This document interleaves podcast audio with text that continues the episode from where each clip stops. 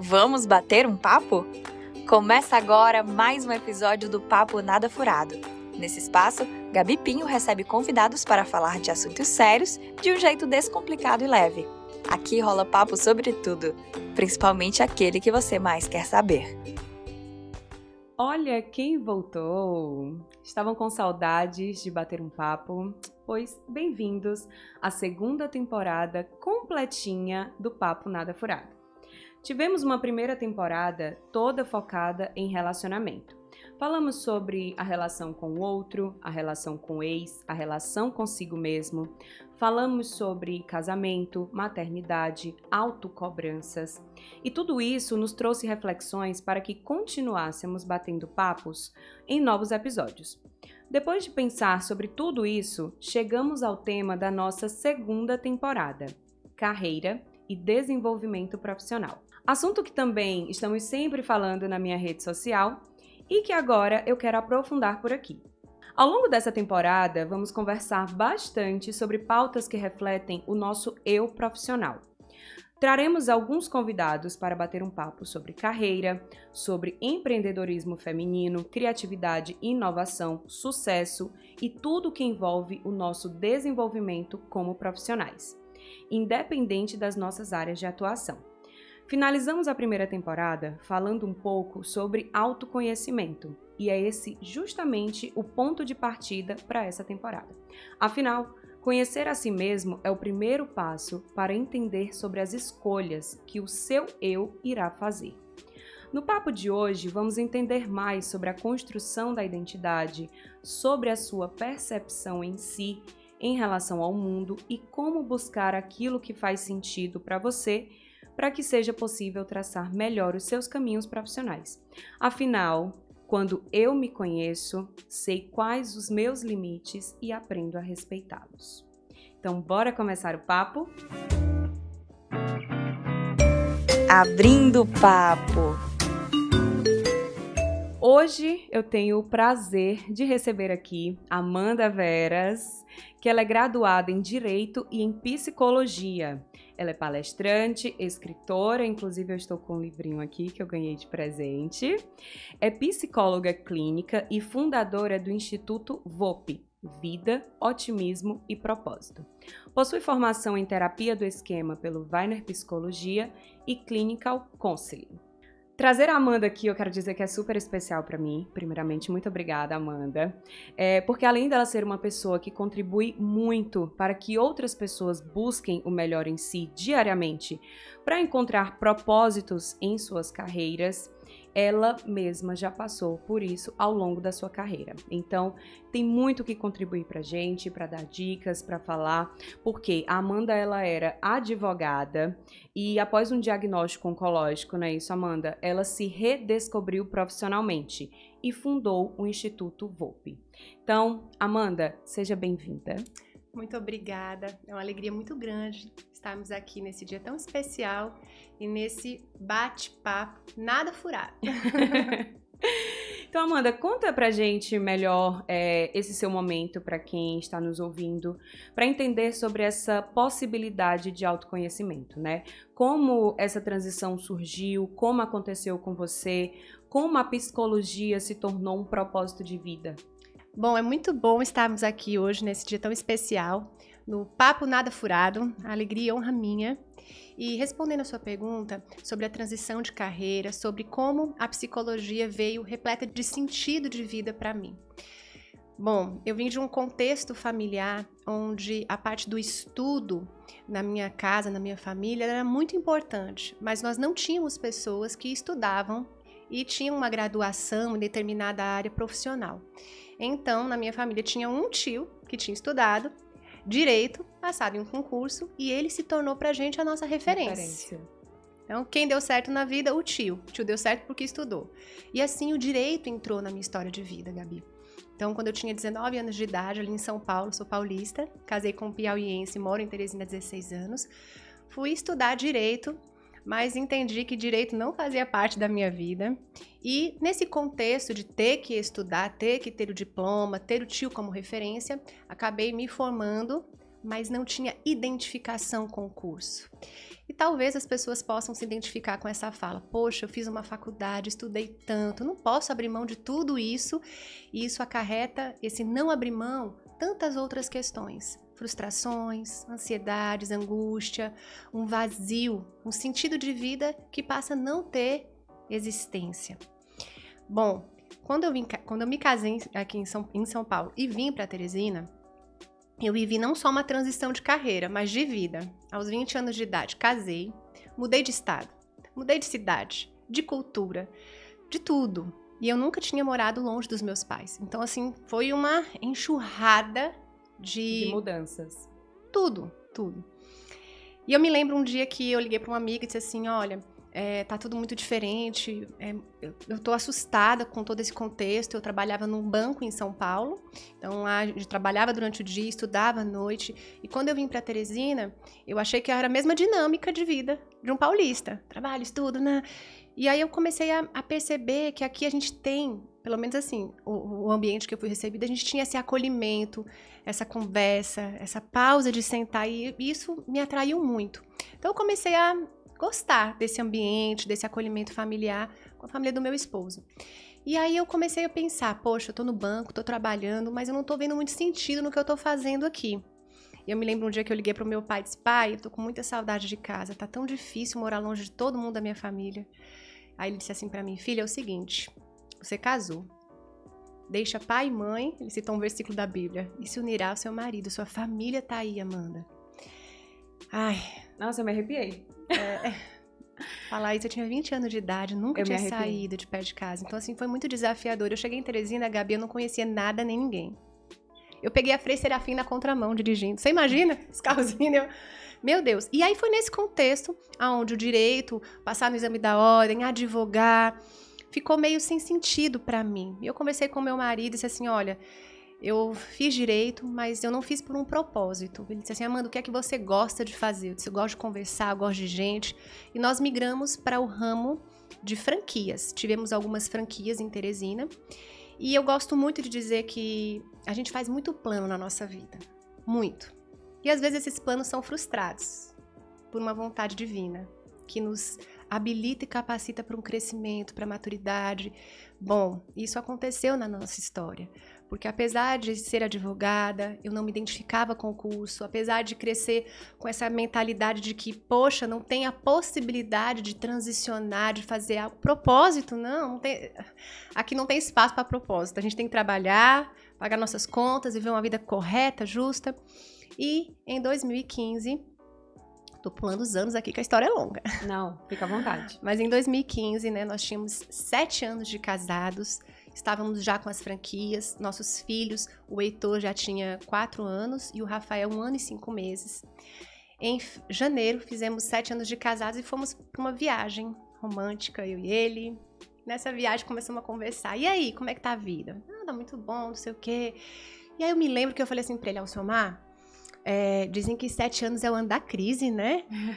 Aí ele disse: É, mas eu não sei não. Sei como é que vai ser crise sem crise, nós vamos ficar juntos nesse ano. Eu, tá bom. Gabi, isso foi em janeiro. Quando foi em fevereiro, véspera de carnaval, fui deixar meus filhos na escola, senti uma dor abdominal muito forte, né? Tinha 29 anos, 29 anos. E achei estranha aquela dor, disse, não tá muito comum. Eu liguei pro meu marido, meu marido é médico, tava no centro cirúrgico operando uma, paciente. Aí eu falei assim: não, não vou atrapalhar, vou para casa. E a dor começou a aumentar muito, uma protusão abdominal bem aguda. E aí a gente, eu decidi ir pro hospital. Fiquei ali quietinha, não avisei que eu tava lá. Até a hora que a dor aumentou tanto que eu achei que eu fosse perder os sentidos mesmo. E aí liguei para uma amiga minha, dizendo: Ó, oh, tô no hospital, tô ruim. E aí ela chegou no hospital, passou pouco tempo, estava assim, uma comissão de organização enorme, meu marido, todo mundo preocupado. E a princípio a gente achou que eu tinha tido um volvo intestinal. Um nozinho no meu intestino. Enxugando a história, aquele dia eu fui operada. Descobriram um tumor maligno bem diferenciado, adenocarcinoma, um câncer de intestino. E aí entra, né? Meu Deus, nunca bebi, nunca fumei, nunca fiz nada. Senhor, como é que isso aconteceu na minha vida? E aí que vem o propósito. E aí que vem não só a transição de carreira, mas uma vida com sentido. Porque a partir dessa experiência tão dolorosa, mas com a permissão de Deus, nós fomos ainda mais forjados, sabe? No nosso casamento, na maternidade. As provações, elas nos permitem isso na nossa vida. E ali naquele contexto, eu tive uma experiência sobrenatural com Deus que eu conto no livro, conto no YouTube, conto no Instagram, porque eu acredito que o nosso relacionamento com Deus, ele é a base de tudo na nossa vida. Independente da fé que você professe, né? Deus, ele tá aqui com a gente. E ali naquele centro cirúrgico eu tive uma experiência sobrenatural com Deus, né? E fui colostomizada, e saí dali, fui para UTI, fiquei no hospital uns dias, voltei para casa e ali, naquele ano, a minha vida foi realmente transformada. Eu costumo dizer que, como um bebê é gerado no ventre de uma mãe por nove meses, por nove meses Deus também me fez uma nova vida passar por todos os processos, você imagina, usar bolsa de colostomia, casamento, relação sexual, maternidade, a primeira decisão que nós tivemos como família, então você que está assistindo, a ah, transição de carreira, não sei escolher, não sei o que eu quero. Às vezes as situações vêm e a gente quer fugir, né? Não, não quero que isso aconteça, isso é um castigo. Existe uma beleza oculta nas situações de adversidades da nossa vida. Sim. E aí eu abracei aquilo ali e digo, Senhor, tá certo. Câncer era a doença que eu mais tinha medo, porque a minha avó morreu de câncer, meu tio morreu de câncer, meu pai teve câncer, minha mãe teve um diagnóstico oncológico seis meses antes desse episódio. Então eu fiquei assim super assustada, com medo. E sabe quando a gente coloca tudo na mesa e fala assim, Gabi, o que, que mais importa aqui para ti? Se eu colocar várias coisas na sua vida. E aí quando eu olhei para tudo que eu tinha, eu disse: Meu Deus, o que mais importa é a minha família. O que mais importa, Deus, é as coisas que são tão ordinárias, que acontecem de uma maneira tão comum na nossa vida, mas elas são tão extraordinárias que nesse fazer, realizar, dar conta, mostrar, a gente acaba se perdendo. Então, resgatar essa essência do que era importante. O câncer, ele foi a pior coisa que me aconteceu. Eu tinha um bebê em casa né? Eu ficava trancada no quarto, não podia pegar meus filhos no colo, não podia, eu não era mais mulher para o meu marido. Eu foi uma despersonalização. E aí eu resgato a psicologia lá de trás, porque quando eu vim para Teresina e falei com aquela minha amiga psicóloga, ela disse assim: "Amanda, eu acho que você precisa de uma psicóloga". Aí eu disse: "De jeito nenhum, não sou louca". Infelizmente. Sim, é. Ainda já tem. melhorou muito, mas ainda tem bastante. E eu disse, de jeito nenhum. Ela disse, vai, olha, tem uma pessoa que eu vou te indicar e tudo. E aí eu fui, Gabi. E durante todos esses anos, minha psicóloga foi, assim, muito usada por Deus, com a ciência, para me ajudar a entender o sentido da vida, propósito, quem eu sou, que não é escolher um curso, não é escolher transição de carreira, é escolher aquilo que faz sentido para você. E ainda que pareça tão pouco, o impacto daquilo que você faz com o coração, com a alma, alcança muito mais, ecoa. E aí a gente passou o ano de 2015, vencemos né, o câncer, esse, esse movimento todo que aconteceu. E no final do ano, meu marido olhou para mim e disse assim: Meu bem, o que é que você quer fazer da sua vida agora, Amanda? Aí eu disse: Ufa, tô viva. vou criar esses meninos, vou cuidar de você, da nossa casa, da nossa família. E pela primeira vez na vida eu parei e disse assim: Deus, é o seguinte. Sempre eu precisei ser muito resoluta nas coisas, sabe? Então, eu cresci num contexto familiar onde a gente trabalhava para ajudar dentro de casa. Então, chegou o dinheirinho, vamos aqui. Um vai pagar a conta de água, outra conta de luz. Como é que a gente vai fazer aqui? E eu tô tendo a oportunidade de escolher. Talvez eu não saiba escolher tão bem. Aí eu me lembro como se fosse hoje. Eu disse, Deus, o que, é que você tem para mim? Aí eu Sabe aquela, aquela, aquela vozinha no coração? Disse assim: Olha para sua história. O que, é que você gosta de fazer? E eu disse: Eu amo escutar pessoas. Eu amo ajudar pessoas. Tá, como? Eu amo acolher. Né? Eu tenho um teste de dons redentivos. Um dos meus dons redentivos é o encorajamento. E eu disse: eu gosto de encorajar pessoas a fluírem naquilo que elas têm. Eu gosto de escutar, eu gosto de acolher. Aí eu comecei a me lembrar da minha psicóloga. Como ela foi usada para me acolher nos momentos que eu queria desistir, que eu não queria mais viver. Né? Durante o tratamento oncológico, por várias vezes, eu cheguei, eu cheguei a escrever uma carta pro meu marido. Olha, se eu morrer, você coloca um porta-retrato no quarto do menino assim. E assim, ele disse, Amanda, você não tá bem. Controladora. não. Olha, eu cheguei a dizer para ele, olha, tem até umas amigas minhas que se, se eu for, tipo assim, você pode até... Casar com essas. Ele disse assim, Amanda, elas são casadas. Vão ser, é, é, já pensa nos filhos também, né? vão ser pessoas boas para os meus filhos. Exato. E meu marido dizia, Amanda, você não tá normal. Para. Para com isso. E aí eu comecei a pensar assim, peraí, tá, eu gosto de escutar gente, eu gosto de ajudar pessoas, eu gosto de acolher, por que não psicologia? Aí eu, ah não, voltar a estudar, 30 anos de idade, daqui que eu me forme, daqui que eu comece, ah não, já tô velha, olha minha cabeça. Eu cheguei minha psicóloga, conversei com ela, disse assim, Amanda, tudo a ver com você, te apoio. Vamos juntas, vamos lá. Então, como é importante a gente ter alguém que acredita na gente. Como é importante a gente ter alguém que celebra as nossas conquistas, sabe? Que não quer competir, mas que se alegra com o lugar onde você tá. Porque eu não faço o que você faz, eu não alcanço as pessoas que você alcança. Né? E aí ela foi me inspirando e eu disse, ok, vamos voltar. Então, com 30 dias após a minha última cirurgia da reversão da bolsa de colostomia, eu estava em uma sala de aula estudando psicologia. Nossa, isso é fantástico. É, você trouxe alguns pontos que, que eu acho válido para as pessoas refletirem, né? É, nem todo mundo tem essa pessoa para te apoiar, para te incentivar, uhum. né? É, mas eu acho assim que o que mais fez com que você tomasse essa decisão, além do apoio, foi o autoconhecimento, Sim. né? Foi conhecer o que é que você, Amanda, gosta, o que é que você se identifica. Eu não sei se você sabe, mas eu tive transição de carreira também. Eu sou enfermeira por formação. Olha não a cara sabia. dela de chocada. Não sabia. Eu sou enfermeira. E eu venho de uma família rigorosa com estudos, sem nenhum referencial. O, o meu pai, ele é administrador, minha mãe é vendedora. É, na, na minha família, a maioria das pessoas trabalha é, com venda. Eu não tinha, não tenho nenhum referencial de do que eu faço hoje relacionado a em, tanto empreendedorismo como a parte de, de mídias, né, de comunicação. É, e aí eu me via um, um peixinho fora do aquário, porque eu não queria seguir o mesmo caminho que eu não queria seguir o caminho que meu pai estava trilhando por mim. É, e é muito desafiador, né? Naquela época, eu era uma menina que precisava escolher o que queria fazer da vida. O meu irmão mais velho, ele, é, que ele, a dúvida dele era se ele fazia engenharia mecatrônica ou se ele fazia medicina. Aí tu imagina, o meu irmão, que um ano ele prestou vestibular, a dúvida dele era se era mecatrônica ou medicina. Ah, eu não bem, sabia. Bem próxima, né? Não. E outra, e assim, uma certeza absoluta que ele ia passar. E eu sem conseguir me identificar com nada, porque eu me identificava com comunicação. Eu na escola era líder de turma, é, tinha gincana, eu era líder da gincana, eu que organizava a gincana inteira, eu que direcionava tudo, eu que apresentava tudo, eu que ia para o palco, eu que falava, eu que tomava frente. Quando você coloca nas profissões tradicionais, você se identifica com o quê?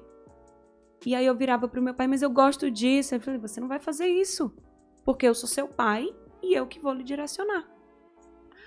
Aí eu falei, tudo bem. Então, eu, já que eu gosto muito de biologia e de química, que naquela época era é, vestibular específico, eu vou, vou para a área da saúde. Não vou fazer medicina, não me sinto pronta. Vou colocar para enfermagem. Fui, fiz o vestibular. Sabe aquela pessoa que vai fazer vestibular triste, desanimada, por, por pura obrigação? Sim. Era eu. Só que pior do que fazer vestibular por pura obrigação foi fazer o curso inteiro. Porque eu fiz a faculdade inteira na, na Universidade Estadual. É, quando eu queria desistir, meu pai virava para mim: Você tá tirando a vaga de alguém. Eu falei: Tudo bem, vou terminar. E aí eu comecei a trabalhar. Eu comecei a trabalhar com 15 anos. Com 15 anos. E aí eu trabalhava paralelo, só que a minha faculdade ela era o quê? Integral. Era de 8 às 12, de 2 às 6. Aí eu pegava, você tem direito a 25% de falta em cada matéria. Eu calculava ali os 25%, via quanto que eu podia faltar, pegava esses 25%, colocava em trabalho. Então, eu pegava o horário que eu podia faltar, com dias que, que, que não eram tão, né? Não era prova, não era seminário, não era nada disso, ia trabalhar. Então, eu trabalhava sábado, domingo, feriado, que eu não tinha aula, e em algumas faltas. E aí eu fazia o paralelo. Eu finalizei o curso, eu já tinha uma carreira no digital.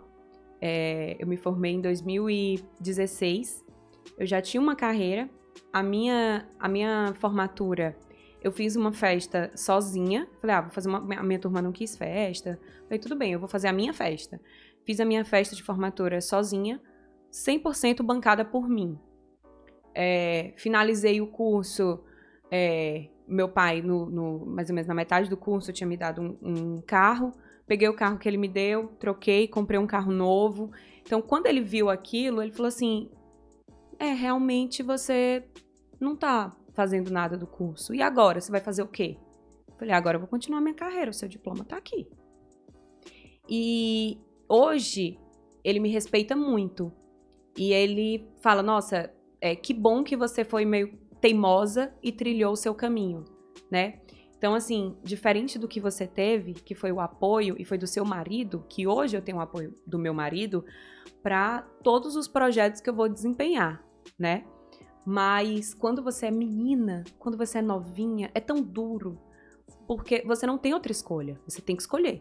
Você vai ser o quê? Né? É a primeira pergunta, você vai ser o quê? E muitas vezes a nossa cabeça só vai para o tradicional. Porque nós, como, como pais, hoje eu vejo, né? É, eu sendo mãe, é muito difícil o seu filho chegar para você e dizer que quer ser, quer seguir uma profissão que que vai depender muito dele ser um excelente profissional para que ele consiga ter sucesso, né? Então assim, é uma preocupação como como pai e mãe, Sim. né? Então o apoio ele vem de diferentes formas. Mas, voltando, eu acho que você se conhecer, você buscar se conhecer, saber o que você gosta, o que você sabe fazer de melhor e como você pode trilhar esse caminho, vai te dar uma segurança que ninguém mais vai te dar. Exato. Gabi, as síndromes ansiosas, saiu um estudo que mostra que as síndromes ansiosas, ataque de pânico, ansiedade, TAG, é, transtorno de estresse pós-traumático, as síndromes ansiosas que, que fazem parte desse rol, elas permeiam no estado do Brasil 30%.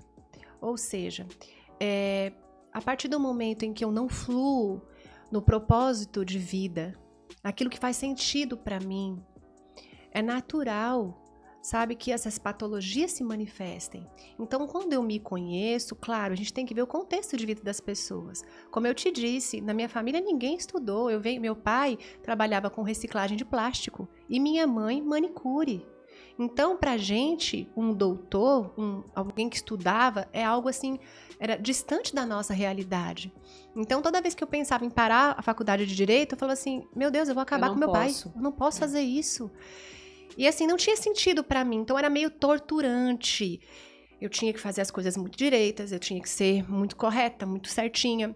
Então, talvez quem esteja nos ouvindo, nos assistindo, também esteja vivendo uma situação como essa. Amanda, e aí, o que, é que a gente faz? Tô ansiosa, eu, eu atendo na clínica e vejo muito isso, porque nós estamos é, em Teresina, no Piauí, e aqui a gente tem muito forte. Hoje eu posso falar com propriedade, moro aqui há 16 anos, né? Vejo que a questão do intelecto é algo que nos marca muito aqui. Nós somos vistos e provamos isso através de um estudo muito forte. Meus filhos transicionaram de escola estudam numa escola onde a metodologia é ativa. Em alguns momentos, eu chego para os meus filhos e digo: cadê o texto? A redação? Ou seja, eu como psicóloga, como... mas, como já moro aqui 16 anos, a cultura acaba sendo é, é, fazendo parte da nossa, é. de quem somos. Né? E aí eu fui estudar um pouco sobre isso. Peraí, metodologia ativa, criatividade, comunicação, soft skills, hard skills, peraí opa, o mundo aí fora é muito maior. A gente tem no Google é, acesso no Google a 7% de tradução de conteúdo internacional. Existe um universo de 90 e tantos por cento que eu não tenho nem acesso, eu não sei o que está acontecendo. Os nossos filhos hoje, as profissões deles lá na frente ainda não existem. Então é. você foi disruptiva. Você foi disruptiva. Por quê?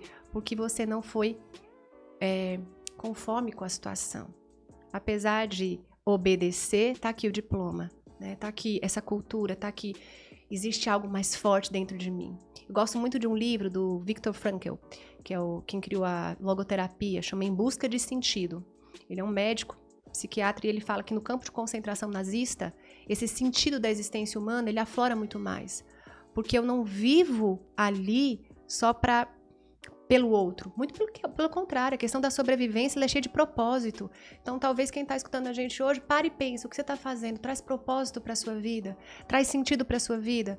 Porque fazer pelo outro uma profissão, uma carreira e tirar a esperança de que você pode transicionar é acabar com a sua vida.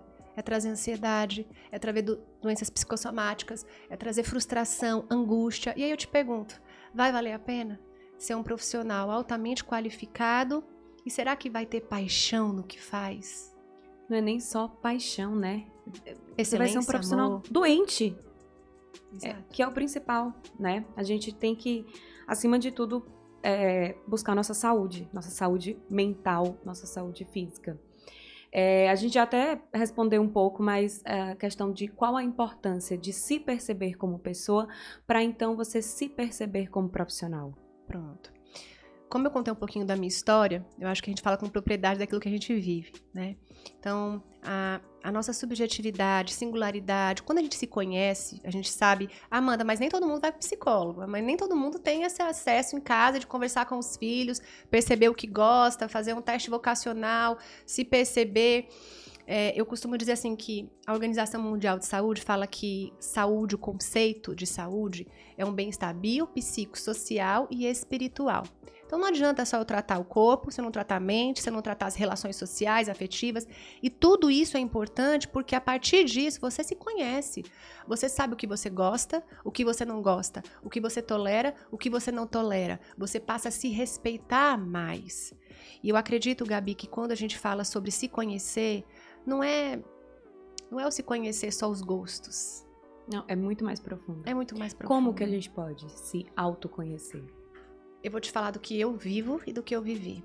Né? Quando eu falo que assim, gente, eu luto contra a ansiedade, aí as pessoas olham, meu Deus, ela é ansiosa. Não. Eu luto com a ansiedade. Porque eu vim de um padrão onde o nível de exigência para mim era alto.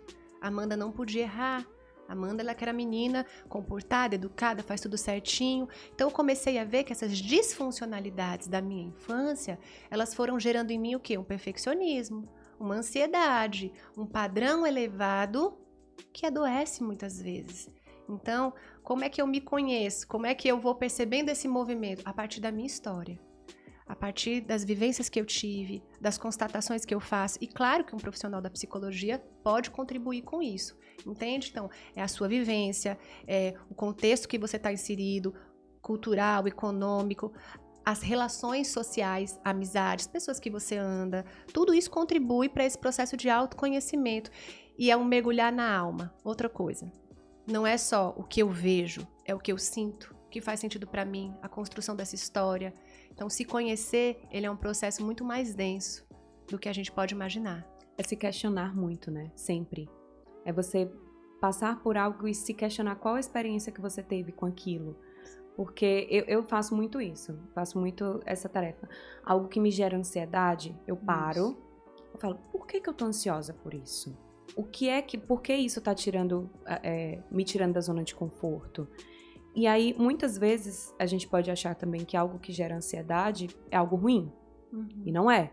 Algo tá, te, tá dependendo, né, da circunstância. Se tá te tirando da zona de conforto, Sim. pode ser para um crescimento. Exato. Vai lá, faz disso é, é, e cresce com isso.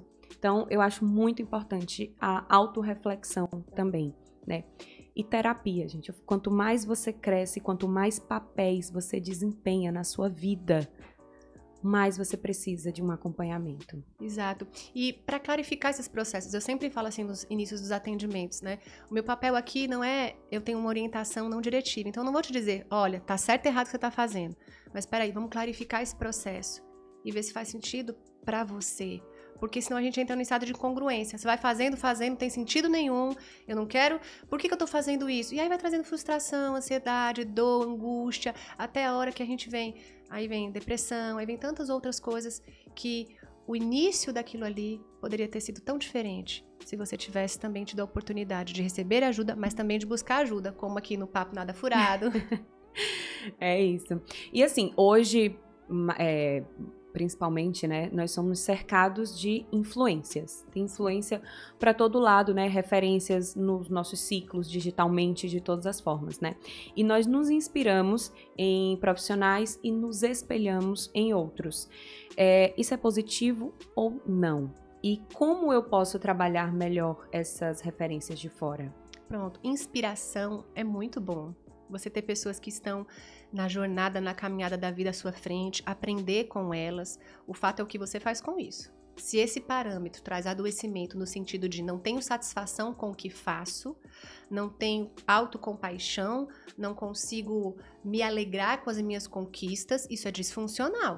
Então, eu tenho pessoas que eu me inspiro, por exemplo, a pesquisadora Brené Brown. Eu ah, eu amo. Amo. Tem livros dela amo. espalhado por aqui. A coragem de ser imperfeito. Ela me inspira como, como profissional. Uma pessoa imperfeita, como eu, como você. Como todos nós. Como todos nós. Acontece que a gente olha e a gente vê apenas um recorte da vida da pessoa. Olha, não sei você, mas hoje, pra eu estar aqui muito arrumada, eu acordei cedo. É uma programação enorme. Enorme, enorme. Eu sou mãe, sou esposa, eu, eu tenho outras atribuições. Então, esse recorte que eu vejo da vida do outro pode me trazer muita frustração, porque eu só observo um pedacinho, não vejo tudo. Então, eu tenho a Brené Brown que me inspira, eu tenho a doutora Rosana Alves, que é uma neurocientista também, mas elas têm a trajetória de vida delas. E encontrar satisfação comigo e naquilo que eu faço é viver uma vida com sentido, com uma perspectiva otimista, com um propósito de vida. E aí a gente entra aquela velha questão, né? Ah, mas eu passo horas vendo aqui a vida do outro, eu passo horas vendo. Gente, você tá vendo resultado, você não tá vendo o tanto que aquela pessoa trabalha. Você tá vendo um recorte editável. Exatamente. E traz frustração. Por quê? Comparação. É, mas aí eu te pergunto uma coisa que, que é o que eu falo muito também na, nas minhas redes sociais, né? Por exemplo, a gente tem a questão do hater, daquela pessoa que vai sempre falar mal ou te julgar por uma postura sua, por uma fala sua. Isso é muito mais sobre a pessoa, ela que tá julgando, que tá falando, do que quem tá ali na frente, né? Uma via de. Uma via expressa, onde tem carro indo e vindo, nos dois âmbitos. Por quê? Bom, quem trabalha com comunicação e tem uma exposição maior, certamente tem uma vida mais exposta. Então, tem um livro excelente chamado Limites. Esqueci o nome do autor, mas ele tem a capa verde maravilhosa. Fala sobre, sobre esses limites que a gente precisa se dar para ter uma saúde mental e uma vida que tenha um limite para o outro e para si. Então, por que, que é uma via de mão dupla? Porque no, no ponto de que, na, na, a partir do momento que eu vou e me exponho, eu preciso ter um limite saudável para essa exposição. Sim. E só quem pode fazer isso por você é você mesma. E à medida do que vem de fora, que pode me atingir ou não, só atinge quando? Três pontos. Primeiro, o, a flecha faz muito sentido quando chega. Porque Sim. eu sou imperfeita, não sei você, mas eu já recebi umas flechadas, rateadas, hateadas, que fizeram, foi contribuir comigo. Disse, poxa vida, é verdade. E eu até agradeci a pessoa, disse assim, olha, eu fiquei muito triste quando eu li o que você falou, mas fez muito sentido para mim. Obrigada. Aí a pessoa que tinha é, mandado a mensagem ficou assim, sabe? Tipo, sem entender. Sem entender. Aí eu disse assim, obrigada, é verdade, eu precisava escutar isso. Primeiro ponto. Segundo, quando eu não estou preparada emocionalmente para aquilo. Ou seja, quando eu não tenho convicção de quem eu sou, daquilo que eu faço, segurança naquilo que eu estou fazendo, o que vem de fora vai me atingir. É como um soldado que foi para a guerra, tá ali, ó, flechada vindo, ele não tem espada, não tem escudo, não tem capacete, não tem nada. Não, peraí. Você tem uma armadura e essa armadura, na convicção daquilo que você está fazendo, te traz segurança. Então, assim, eu não tenho controle sobre aquilo que o outro pensa, fala, age ao meu respeito. O que eu tenho controle é daquilo que faz sentido sentido para mim, daquilo que eu escolho falar e fazer. E acima de tudo, Christian Neff fala autocompaixão. Porque perfeito nessa terra só teve um Jesus. Eu e você somos muito imperfeitas e vamos errar. Outro dia eu postei uma foto minha, toda sem maquiagem, eu tenho muita olheira. E aí a pessoa escreveu assim: Meu Deus, pensei que você fosse bonita. Mas você tá horrorosa. aí eu. Gente, por que, que uma pessoa faz isso, né? É, aí eu fiquei olhando assim. Aí eu disse assim: eu vou responder, né? Aquela coisa assim, né? Aí eu parei e disse assim: não, não vou responder. Porque eu não me acho horrorosa. Eu não me acho horrorosa. E eu sou livre para postar com olheira sem olheira. Eu vou na contramão. Mas é isso, só atinge se algo ali dentro de você tá fragilizado. Exato. Já tem uma rachadura. É. Só atinge. Só que assim, tem coisas que fazem sentido, tem coisas que não, não fazem, fazem nenhum. Sentido. Né? Exato. Então, a gente tem que é ter... É o filtro. É o filtro. Exatamente. É o filtro. E aí, é, cada pessoa tem sua própria história de vida, né? E isso pode ser um ponto de partida para decisões profissionais muitas vezes, né? Uhum. Como reconhecer isso? É fundamental a sua história de vida. Ela se conecta com o seu propósito do começo, do meio e do fim. Olha a sua história. Sempre quis comunicar. Gabi, há 15 anos atrás, 10 anos atrás, vou fazer marketing. Era como vou fazer medicina? Culturalmente, Não, Teresina. Jamais. Entende? Assim como hoje, é, a ideia do meu filho tem uma aula chamada Criatividade Artística. Oi? Teu filho faz? Faz, ele ama, desenha, pinta. Então, assim, você poder se conhecer é a principal peça. Quais são os traumas da sua infância? Né? O que é que você viveu?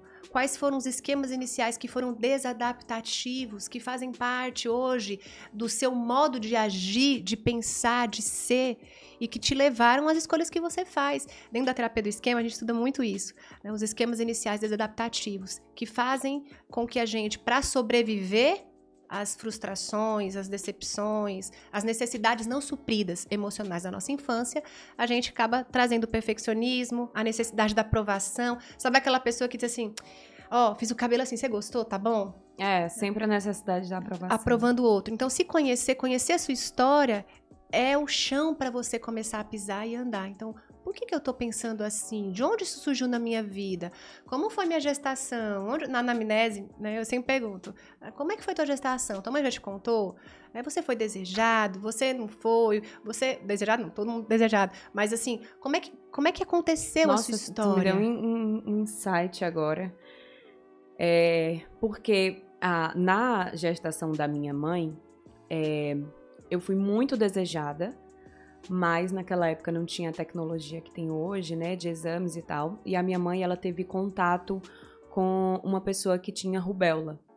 E o médico virou para ela e falou: "Olha, você precisa abortar, porque para a gente fazer o exame vai demorar, sei lá, é, 30, 60 dias para chegar ao resultado. A gente não tem como saber e seu filho pode nascer sem um braço, sem uma perna, com alguma deficiência. É, então, como tá no comecinho, eu aconselho você a abortar. Esse era o conhecimento da época, né? E a minha mãe disse que chorou muito, chegou em casa e aí passou um pouco mais o tempo, ela decidiu fazer a ultrassom para saber o sexo. Ela já tinha um irmão homem, né? E agora aí ela fez a ultrassom, aí o médico falou: "É uma menina". Aí ela: "Não, não vou abortar. A minha filha pode nascer como for, eu não vou abortar". E ela sempre me contou essa história e nunca me fez ter reflexão nenhuma. E hoje, agora, aqui no podcast, acabou de, acabei de ter uma reflexão. Porque eu sempre, eu sempre tive um, um espírito, assim, guerreiro, é, adaptável, é, forte, de independente da circunstância, eu preciso ter força, eu preciso mostrar o meu valor, eu preciso fazer as coisas darem certo fui muito na contramão, né? Mas sempre querendo fazer dar certo e sempre provar para principalmente os meus pais que que eu que eu tenho valor. Sim. Olha que loucura. Eu vou te contar a minha história. Quando minha mãe ficou grávida, também não tinha ultrassom. E o meu pai queria muito que fosse um menino. Muito que fosse um menino. E quando eu nasci menina, né, minha mãe, olha, uma menina, tal, meu pai apostou caixa de cerveja com os amigos que eu era um menino. Imagina aí. E por muitos anos eu vivi uma ferida de paternidade muito grande. Então era assim: gostou desse colar? Tá bonito? Tá bom? Você acha que tá bom mesmo? Sabe aquela carência, aquela necessidade de afirmação do outro, de que aquilo que você faz é bom, de que tá correto, de que tá justo, rouba a sua autenticidade. Então, isso tem um estudo que mostra que o desejo da mãe, Gabi, de maternar, contribui para a evolução daquele, daquele bebê. Olha só. Então, o contexto que você nasceu, que você foi gerado, que você foi. Sua história, ela tem uma relação muito direta com quem você é hoje. Né? Nós somos seres que não estamos aqui do nada. Tem um propósito. E a nossa história de vida contribui diretamente para isso. Diretamente. Autoconfiança, é, autogestão, inteligência emocional, tudo isso que a gente fala. A gente tem acesso, a gente escuta, a gente hoje tem muito acesso à informação. Mas não adianta ter informação fora se eu não sei a minha informação, a minha história. Sim. E é, a gente vive muito é, rodeado de cobranças, né? Que é algo que eu quero pontuar com você, que a gente vive numa conjunta social e que nos impõe muitas cobranças, né? Nossas autocobranças diante da exposição que a internet trouxe aumentaram mais ainda. É, a cobrança dos outros sobre nós e no, nós muitas vezes não nos encontramos no meio disso e a gente tenta meio que viver um equilíbrio entre essas demandas de cobranças e tentando fazer escolhas, né? E como nós podemos principalmente a mulher, né? É, lidar melhor com a, vida com a vida pessoal versus carreira, como fica a nossa saúde emocional com tudo isso. E eu te pergunto muito como mãe também, porque é, é algo que eu recebo muito. Ah, como dar conta de carreira, de ser mãe. É, nós mulheres realmente somos, somos muito guerreiras, porque nós temos muito, muitos papéis para desempenhar e, e, e não é fácil, né? Principalmente com a maternidade. Então, assim, queria falar um pouco sobre emocion, desse emocional de carreira versus maternidade. É. Eu tinha uma frase que eu carregava comigo, era assim: eu posso errar com tudo e com todos, menos com eles. Eles, meus meninos, uhum. o Heitor e o Rafa. Então, assim, eu posso errar com todo mundo aí fora, mas eles é o meu legado nessa terra. Depois que eu for, eles vão ficar. Eu não posso errar com eles. E um dia eu estava em casa, sentada, comecei a escrever, né? Eu escrevi assim, uma carta para meus filhos. Me desculpa, filho, eu vou errar com você. E aí eu comecei a escrever essa carta. Não era para eles, era para mim. Era para eu me acolher, para eu entender que eu ia errar querendo acertar. E aonde que eu estava acertando? Nesse desejo de querer proporcionar o que é melhor. Né? E esse desejo vem de onde? Vem do amor, do afeto. É, a teoria do apego, quanto essa criança se sente amada, o quanto esse ambiente proporciona para ela. A gente fala sobre emocional. Olha, seja uma mulher assim, seja uma profissional assim, seja assim, mas você veio de uma construção de história de vida onde você nunca foi afirmada, onde você não tinha amor, onde você foi rejeitada, onde... Oh! Então vou me firmar onde? Naquilo que eu sei fazer. Então eu vou ser boa no meu trabalho. Eu vou dar o meu melhor. Aqui eu vou provar que eu tenho valor. Entende? Provar para quem? Para os outros? Para receber dos outros? Então, quando eu me peguei, sabe, olhando e dizendo assim, eu vou errar com esses meninos. Eu erro. Você não. Ah, eu grito com os meus filhos. Eu encontro meu vizinho no elevador e eu disse assim. Meu Deus, eu não sei se eu consigo olhar na sua cara. Ele olhou pra minha cara e eu tô morta de vergonha. Por quê? Porque você não escutou eu gritando: Menino, vai tomar banho. Não bota o sapato na, na cama. Não sei o quê. Mas aí no mesmo momento. Mas isso eu... não é errar. A, a... Mas aí a cobrança, o grito. Menino, ah. você vê. Né? As cobranças. As cobranças. Aí eu olhei pra Nossa, cara aquela dele. mãe. No mercado, o menino se joga no chão. Ah, eu deixei. Aí a mulher ficou olhando pra É teu filho? Eu disse, uhum. Você vai deixar? Aí eu disse, você quer pegar? Aí ela ficou olhando pra mim assim. Ai. Aí ele, é, pequenininho. Acabou. Bora, levanta, vamos lá. Tá bom, mãe. Foi feio, né? Como é que você tá se sentindo depois desse show? Entende? Gabi, eu falo assim para eles: a mamãe vai errar com vocês. Sabe por quê, filho? Porque a mamãe não foi pra faculdade ser mãe. E se eu tivesse ido, eu não tinha aprendido tudo ainda. Não tem como. Não tem como, não tem como. Então essa cobrança ela vem através do padrão cultural, da sociedade, é, da história que a gente tem na construção familiar, tudo isso. Então eu tenho que começar a olhar para esse equilíbrio, aquilo que funciona e aquilo que não funciona. O que funciona para ti no seu casamento não vai funcionar para mim. Agora existem os princípios que norteiam o seu núcleo familiar e o seu eu. Então entender isso é fundamental. Você olhar e dizer assim, ok, tem coisas aqui em casa que a gente não abre mão. Eu falo para meus meninos. Né? Isso aqui você não vai poder fazer de jeito nenhum. Isso aqui a gente pode negociar, a gente pode conversar. O que é que tu acha? E a gente vai aprendendo. A beleza da vida é errar, é acertar, mas eu acho que assim, o mais bonito se chama ter oportunidades para recomeçar. Recomeçar onde você parou, recomeçar. A gente nunca começa do nada. Sempre tem algo para a gente poder aprender, evoluir, avançar, caminhar. É, a segunda temporada vai ficar melhor que a anterior, a próxima melhor ainda. E a gente vai se aperfeiçoando, sabe? Se acolhendo, dizendo assim, ok. Você já fez isso com você? Olha, ok.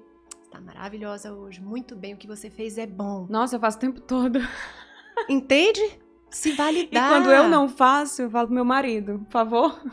Exato. Porque a gente às vezes é bom de fazer Mas com o é. outro, né? Olha, o outro é. é. ótimo, do outro é melhor. E não celebra suas conquistas. Celebre é. suas conquistas, celebre as suas vitórias.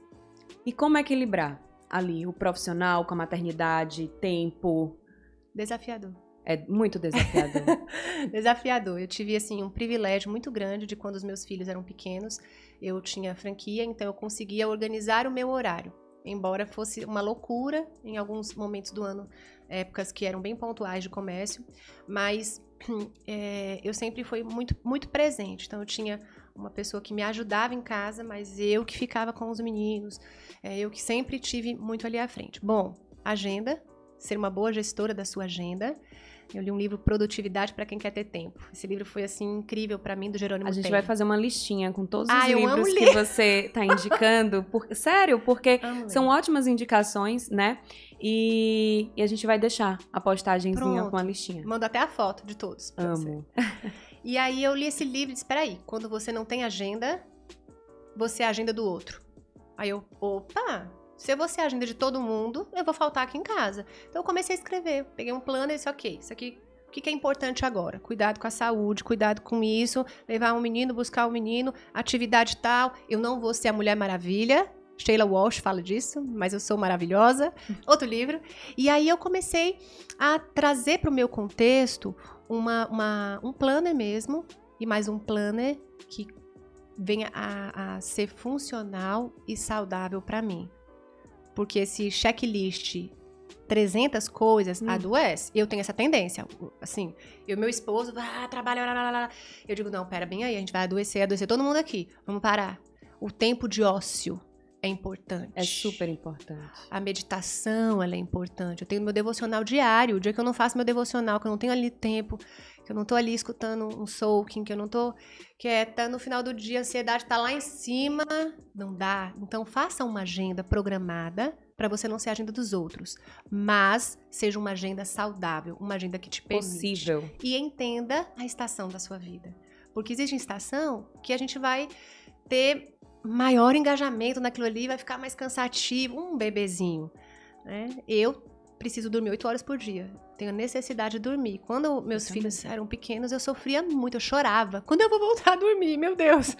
Ah, por quê? Porque eu, eu preciso dormir.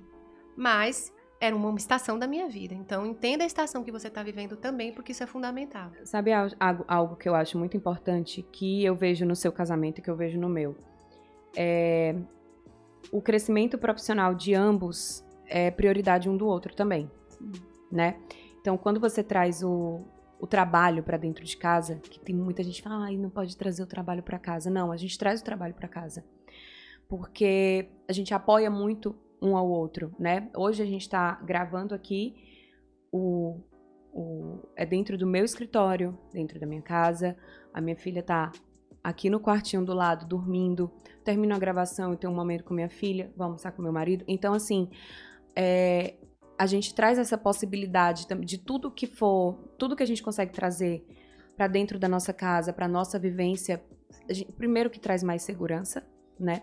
E segundo que a gente consegue ter mais tempo também familiar. Então, é, obviamente que nem toda profissão permite isso, Sim. mas mas é realmente nesse contexto de de sim misturar um pouco o profissional com o pessoal. Deixa eu te perguntar uma coisa, você já viu pessoas que têm muito regrado o horário de trabalho, o horário de fazer tudo, muito perfeccionista com tudo, e a vida é uma verdadeira bagunça é. sentimental, o casamento destruído, né? Então, assim, a gente precisa entender a configuração daquela família. Para mim, faz muito sentido os meus filhos entenderem o que é o Instituto VOP. Para mim, faz muito sentido eu trazer os psicólogos para reuniões dentro da minha casa. Para mim, faz muito sentido a festa de fim de ano não ser no restaurante, ser um jantar, dentro da minha casa. Filho, tá aqui. Isso aqui é o pessoal VOP. Olha, isso aqui são as pessoas que trabalham com a mamãe e com o papai. Olha, os meus filhos fazem parte disso. Então faz sentido para mim. Faz sentido para mim me organizar, saber, daqui a pouco eu tenho que ir, que horas vai acabar? Não, porque hoje eu vou para casa, a gente almoça junto todo dia. Entende? Então assim, a gente não é trazer o trabalho, é trazer aquilo que faz sentido dentro daquilo que você faz. Sim. Para sua casa e para sua família. Eu e meu marido a gente tem um combinado.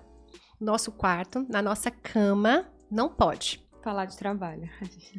Pagar a conta. Ainda tem isso, né? O Pix. Eita, esqueci, faz aí. Não. Aqui é o lugar de namorar, de beijar, de abraçar, de dormir, descansar, de sorrir, de chorar, de tudo. Mas vamos ter esses combinados? De vez em quando Deus escorrega, né? Eita aí. Ontem eu tava cansada, deitei e disse assim: olha, vamos deitar de um jeito diferente. Ele disse: como assim, Amanda? Eu disse assim: eu vou deitar com os pés virados pra cá e você vai deitar com as pernas pra cá. Ele disse: que loucura é essa? Eu disse assim: não, só pra mudar aqui. Massageando, a gente faz massagem é. no pé um do outro. e a gente poder falar de coisas. Claro que o trabalho vem, faz parte da minha vida. Agora, eu não vou fazer uma reunião, uma pauta de reunião do trabalho, de decisões aqui. Não. Então é o que faz sentido para ti. Que bom que você vai daqui a pouco beijar sua filha, vai se reabastecer da melhor coisa que tem, que é o amor, e vai continuar aqui. Tá entendendo? É o que Sim. faz sentido. Amanda, agora a gente vai entrar num quadro, que a gente tem alguns quadros dentro do programa. E aí, esse primeiro quadro é o É Papo Furado é, que eu vou trazer algumas informações que elas são tidas como verdades, né, para desmistificar e falar melhor sobre, né? E bem sabemos que o que estamos falando. Peraí. Só cortando. Uhum. Então vamos lá. Então, para cada pergunta que eu fizer, tu vai me responder se é verdade ou se é papo furado. É papo furado? certo? Ai, meu Deus, fiquei nervosa. Tá bom, vai. Todo mundo, uma hora ou outra, vai passar pela fase do autoconhecimento? Papo furado. Infelizmente. Infelizmente. Mudar de carreira depois de construir uma carreira sólida é um erro? Papo furado. Se ver perdido profissionalmente é mais comum do que imaginamos? Verdade, duas vezes. O tempo profissional do outro é diferente do meu? Verdade. Muita verdade. Quanto mais cedo eu for bem sucedido, mais feliz eu serei? Papo nada furado ao quadrado. é um papo furado, na verdade. É, é, papo furado ao quadrado. É um papo furado. E aí a gente vai para o segundo quadro que ele chama Chama no Privado. Chama no Privado. O que que acontece? Ó, tô ficando com medo, viu, ah. gente? Eu não sabia disso aqui não. Vamos lá. Aqui você vai contar pra gente uma verdade ou um conselho que você contaria para alguém no privado.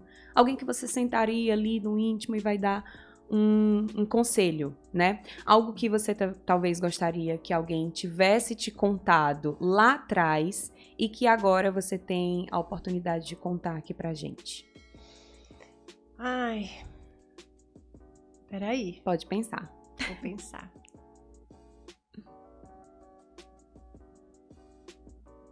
Eu vou falar para mim mesma, quando eu tinha aí uns 15, 16 anos de idade, né? Essas circunstâncias, essas situações na sua vida são transitórias. Né? Não negocie os seus princípios, não abra mão do seu caráter. Acredite que o que você carrega no fundo do seu coração, essa vozinha, Deus falando com você, e seja autêntica. Deus te deu digitais nas suas mãos, mas te deu autenticidade na sua alma. Então, seja você, porque o mundo precisa de você. Lindo. E agora a gente vai para o nosso último quadro. Pode que... emoções, eu contar de chorar, peraí. Ah. que é o É Fim de Papo. É isso e fim de papo. Aqui para finalizar o nosso bate-papo, eu vou te trazer algumas perguntas rápidas, é, que aí você vai me responder é, com respostinhas curtas também, tá? tá? O sucesso profissional é? Tem que ser rápido e curto, né? Sucesso profissional é propósito. O autoconhecimento é? Fundamental. O segredo para ser feliz profissionalmente é?